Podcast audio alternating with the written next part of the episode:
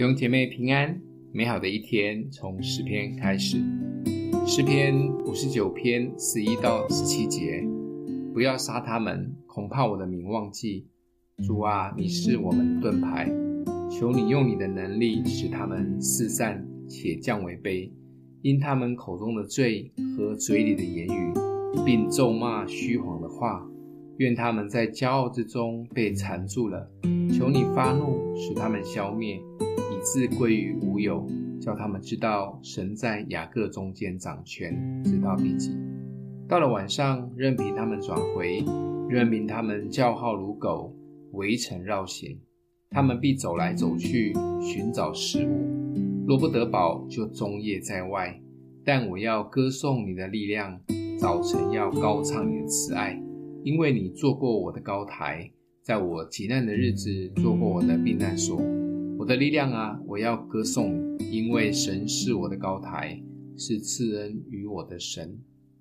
这里有一个非常对比的画面，画面的一边是敌人的口中充满了罪，说咒骂虚谎的话，像狗一样的乱叫乱吠；而另外一个画面是大卫心如止水，不但不被这一些吠声影响，还可以继续歌颂主的力量，高唱主的慈爱。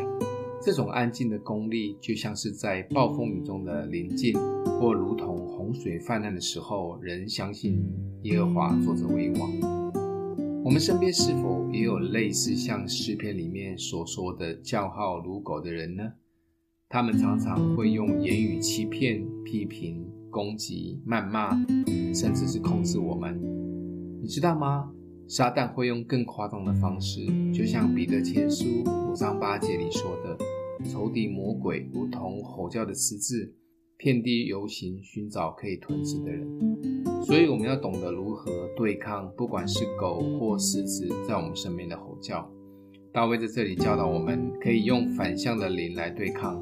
当别人一直在我们身边用言语攻击、伤害我们的时候，不要被困住了，把我们自己想象是火车，不管狗怎么叫，火车会快速的前进。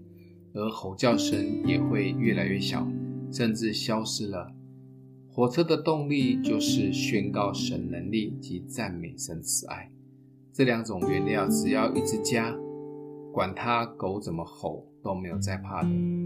今天默想的经文，但我要歌颂你的力量，早晨要高唱你的慈爱，因为你做过我的高台，在我极难的日子做过我的避难所。我们一起来祷告。爱我们的父，我要宣告你的能力，歌颂你的慈爱。不管身边的人用什么样的话语攻击我们，我选择专注在你的能力及慈爱，相信一切都会过去，吼叫声会消失。奉耶稣基督的名祷告，欢迎订阅分享，愿上帝祝福你哦。